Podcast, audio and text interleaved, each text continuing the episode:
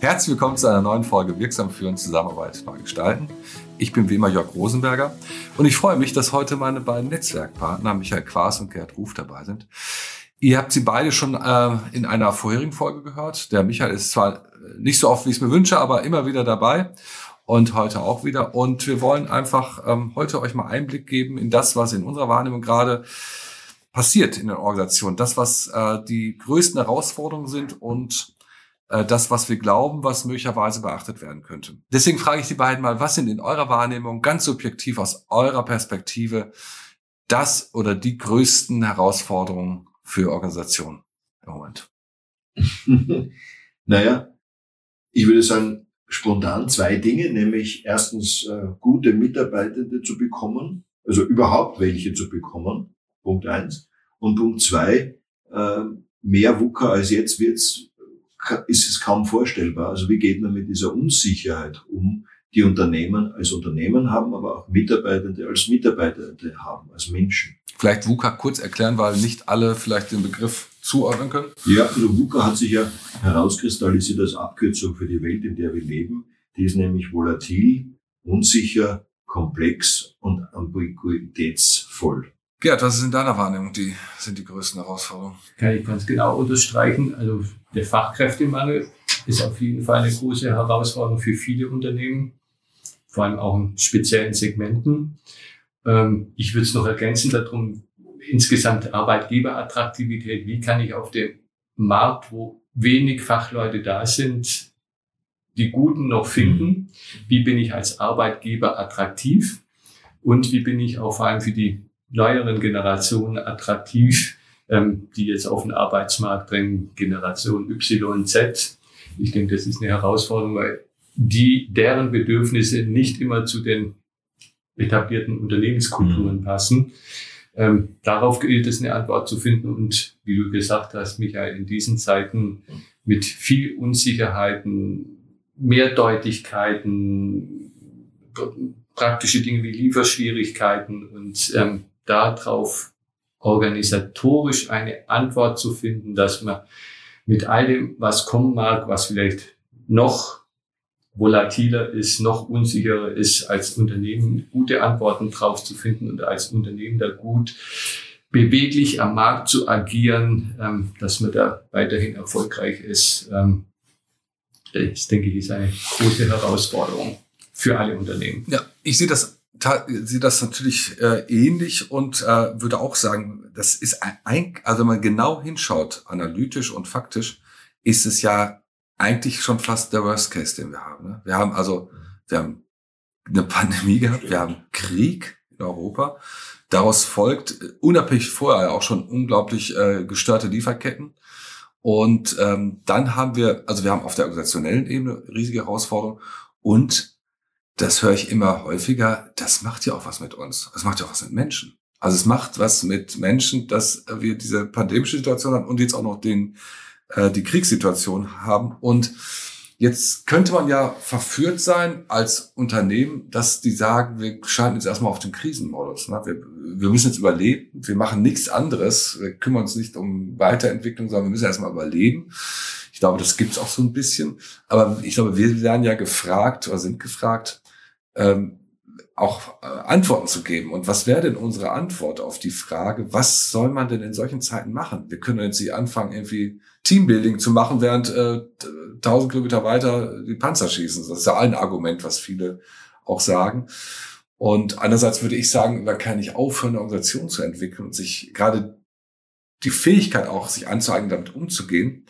Also zusammengefasst, was wäre denn unsere Empfehlung? Was könnte, was würden wir Organisationen empfehlen, wie sie mit diesem Zustand umgehen?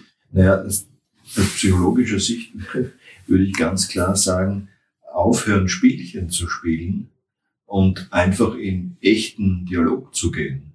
Also ich denke, wir sind jetzt an Themen dran, die für jeden existenziell sind, nicht nur als Mensch, sondern als Organisation. Und ich würde mir wünschen, dass Organisationen sich mehr verstehen als ein Teil menschlichen Lebens, der genauso sinnvoll und wichtig ist wie viele andere Teile und dort aufhören, aufhören, einfach Spielchen zu spielen. Wir haben ja in den letzten Jahren, ähm, und das ist manchmal das Schwierige auch an, an, an unserem Job und auch in meinem Job, dass wir oft auch einfach mit solchen ähm, Pille-Palle-Spielchen in Unternehmen äh, konfrontiert sind, wo es nur um Ego und Macht geht. Und ich denke, jetzt ist Zeit damit mal ein wenig aufzuhören. Hm. Was ich rausgehört habe, das Gegenteil von Spielchen spielen ist, in echten Dialog einzutreten und äh, die Dinge beim Namen zu benennen. Ist das, meinst du so etwas damit? Ja, ganz genau. Mhm. Und auch sich mit den, mit den Ängsten und Sorgen der Menschen auseinanderzusetzen in Unternehmen. Und da denke ich, kommt eine ganz, ganz andere Aspekt, nämlich von, von Arbeitgeberfürsorge hinein auf der einen Seite und auch im Sinne von die Chance zu haben, echte Themen aufzugreifen und sich damit als, als Arbeitgeber auch zu platzieren, zu sagen, wie ernst nehme ich denn meine Mitarbeitenden als Menschen im Unternehmen? Mhm. Und wie man das macht, das ist dann der nächste Schritt, nämlich hier zu sagen, wo eröffne ich Räume für echten Austausch über das, was die Menschen bewegt? Ja, für mich natürlich als allererstes natürlich auch die Idee zu sagen, äh, wenn nicht jetzt, wann dann ist eine Führungskraft gefragt, weil das ist ja die direkte oder der direkte Ansprechpartner für die Mitarbeiter und eigentlich die Person, die das ähm, wie in meiner Wahrnehmung einen großen Teil davon übernehmen sollte und könnte, nämlich wirklich zu sagen, jenseits dessen, was wir besprechen, was die Ziele angeht, jenseits dessen, was den Workflow angeht, äh, die Frage, und das ist vielleicht aber auf den Punkt gebracht, zu, zu wirklich zu fragen, wie geht es dir? Mhm und eben nicht als Floskel im Sinne vom Auftakt, dass die Führungskraft dann sofort die Antwort sich selber gibt, sondern wirkliches Interesse zeigt und äh, Rahmenbedingungen zu schaffen für, für äh, um, um Sorgen und, und auch Ängste zu artikulieren. Ich glaube, dass viele Arbeitnehmer auch schlicht und ergreifend in manchen Branchen auch Angst haben, ob das Unternehmen überlebt. Das ist ja durchaus berechtigt. Mit Sicherheit. Also mit, mit ganz großer Sicherheit. Ich habe das erlebt bei einem meiner Kunden, der eine klassische Ransomware-Attacke gehabt hat. Also dessen ganzes IT-System wurde lahmgelegt. Und es war eine echt, echt kritische Zeit. Ein großes Unternehmen, hängen mehrere tausend Mitarbeitenden dran. Und wir hatten damals eine Führungskräfteausbildung am Laufen und bei einem Modul kam dann der CEO dazu und hat einen Abend lang erzählt, wie es ihm eigentlich ergangen ist in diesen drei, vier Tagen die kritisch waren. Und da dachte ich mir, als ich das beobachtet habe, habe ich mir gedacht, wie toll ist das jetzt? Erstens mal, dass er das erzählt in dieser Runde. Zweitens, wie sich dann das Miteinander in dieser Runde auch schlagartig verändert hat und die Qualität des Dialogs sich verändert hat. Cool. Und ich denke, es braucht mehr von sowas. Vielleicht nicht mehr von solchen kritischen Situationen, aber mehr von dem echten Austausch. Und es wird für mich dazu, wenn die Außenwelt eines Unternehmens so instabil ist und unsicher, ähm, wäre meine dringende Empfehlung, Sicherheit im Unternehmen dadurch zu geben, dass klare Werte gelebt werden, also Werte wie Vertrauen, Wertschätzung, ich beteilige die Leute, ich bin fürsorglich für die, dass die wirklich gelebt werden und auch Prinzipien daraus abgeleitet werden, wie gehen wir eigentlich mit unseren Leuten um, wie tun wir das, dass über die Werte- und Prinzipienebene ähm, Sicherheit im Unternehmen gegeben wird, ähm, die an vielen Stellen dann auch von den Mitarbeitern vermisst wird. Und auf deine Frage, wie geht es dir denn, lieber Mitarbeiter, ähm, finde ich sehr wichtig, auch die Frage vielleicht zweimal zu stellen und sagen, lieber Mitarbeiter, das ist jetzt keine Floskel, ich will das wirklich wissen und ich habe jetzt genug Zeit, mit dir drüber zu reden. Ähm, sich die Zeit dafür zu nehmen und als Führungskraft authentisch zu sein, selber, wie du gesagt hast, auch über meine Befindlichkeiten zu reden und auch wirklich sich die Zeit nehmen an den Mitarbeiter, wie geht es dir denn wirklich? Und gerade auch in Zeiten von Homeoffice sich aktiv als Führungskraft auf die Mitarbeiter zugehen und aktiv den Austausch suchen, immer auf Basis der Werte. Ich vertraue dir, ich schätze dich und ähm, ich beteilige dich, wo es irgendwie geht, was ja auch die Werte sind dann wieder von Generation Y, Z und was alles kommen mag, was wir auch die ganzen kommenden Generationen als Arbeitgeber Marke dann wichtig sind, dass ich als Arbeitgeber mhm. attraktiv bin, schließt sich für mich der Kreis dann wieder. Und was ich gerade, was mir gerade noch so bewusst wird, dass es natürlich immer noch so äh, eine Rollenfantasie von Führungskräften gibt, die auch sagen, wir müssen unsere Mitarbeiter schützen und äh, wir filtern lieber Informationen auch über die, äh, die Situation, wie es uns gerade geht. Habe ich gerade das kürzlich in einem Unternehmen gehabt, eine kontroverse Diskussion, nämlich zwischen zwei Führungskräften. Die eine sagt, warum sagen wir denen das nicht? Und der sagt, nee, das muss man filtern, weil das überfordert die und das ähm, wäre an dieser Stelle gar nicht sinnvoll, äh, jetzt schon zu sagen, äh, ohne dass wir eine Lösung dafür haben. Und da glaube ich tatsächlich, dass das ein, ein Paradigmenwechsel sein könnte, der uns bevorsteht. Ich glaube, wir können das, Führungskraft kann das eh nicht leisten.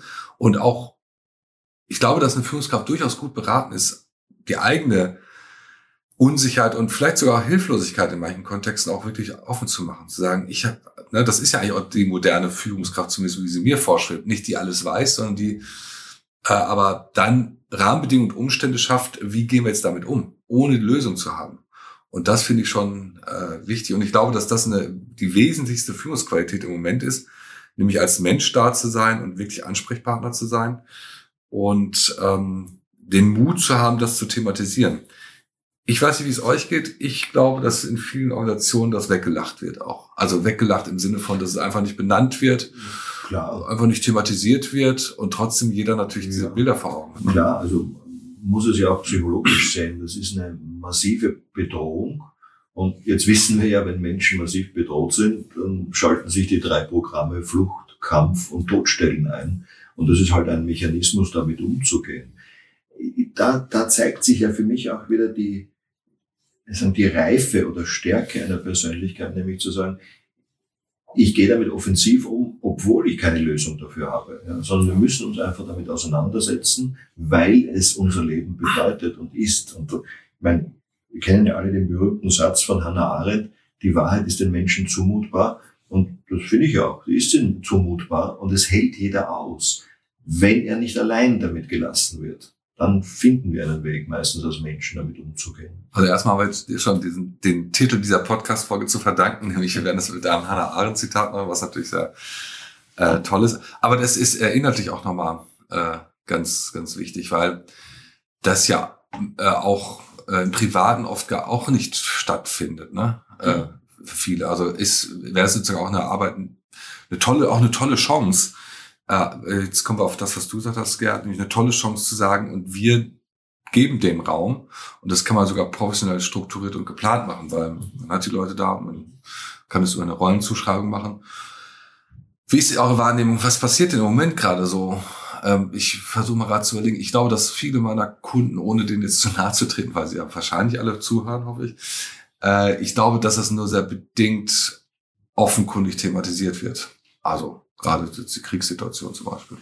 Ja und nein. Also bei mir sieht es ein wenig anders aus, da ich ja in Wien sitze und wir in Wien relativ viele Unternehmen haben, die dort ihre äh, Zentral- und Osteuropa Hauptquartiere haben, haben wir oft die Situation, dass in manchen Unternehmen in einem Zimmer äh, Russen und Ukrainer gemeinsam sitzen und arbeiten. Also da gibt es einfach ganz, ganz viele Mitarbeitende aus diesen Ländern. Und für die war das ein Thema. Also das ist ganz präsent geworden, also gar nicht so sehr wegen der politischen, ideologischen Einstellung der Mitarbeitenden, sondern aus der persönlichen Betroffenheit. Viele Ukrainer sind dann, haben gesagt, ich gehe jetzt zurück in mein Land kämpfen. Ja, also als Arbeitgeber höchst prekäre Situation, wenn das ein Mitarbeiter sagt. Oder auf der anderen Seite haben die gesagt, jetzt muss ich hin und muss meine Familie rausholen oder muss sonst irgendjemandem helfen. Ähm, also da sind zum Teil schon ganz schwere Situationen entstanden, die letztlich auch dazu geführt haben, dass es besprochen werden musste, weil Kollegen und Kolleginnen das beobachtet haben, mitgekriegt haben oder auch einfach ähm, Russen und Ukrainer miteinander gemeinsam in der Kantine waren und dann dort miteinander geredet haben. Also es ist präsent. Mhm. Man kann es nicht einfach weglächeln. Obwohl ich verstehe, dass das natürlich ein, ein Mechanismus ist, der uns hilft, vor zu viel überwältigender Realität auch ein Stück weit dann zuzumachen und zu sagen, puh, das reicht jetzt, jetzt will ich mhm. mal nichts davon wissen. Genau. Ich denke, für mich ist sozusagen die Konklusion, das ist ein wirklich schweres Thema, was uns Menschen gerade zum Teil ja auch fast traumatische Ausmaße hat. Wir, wir sehen Bilder, wir sehen Kriegsbilder, die äh, wir für unmöglich gehalten haben, zumindest so nah. Krieg gibt es ja leider schon äh, immer und überall auf dieser Welt.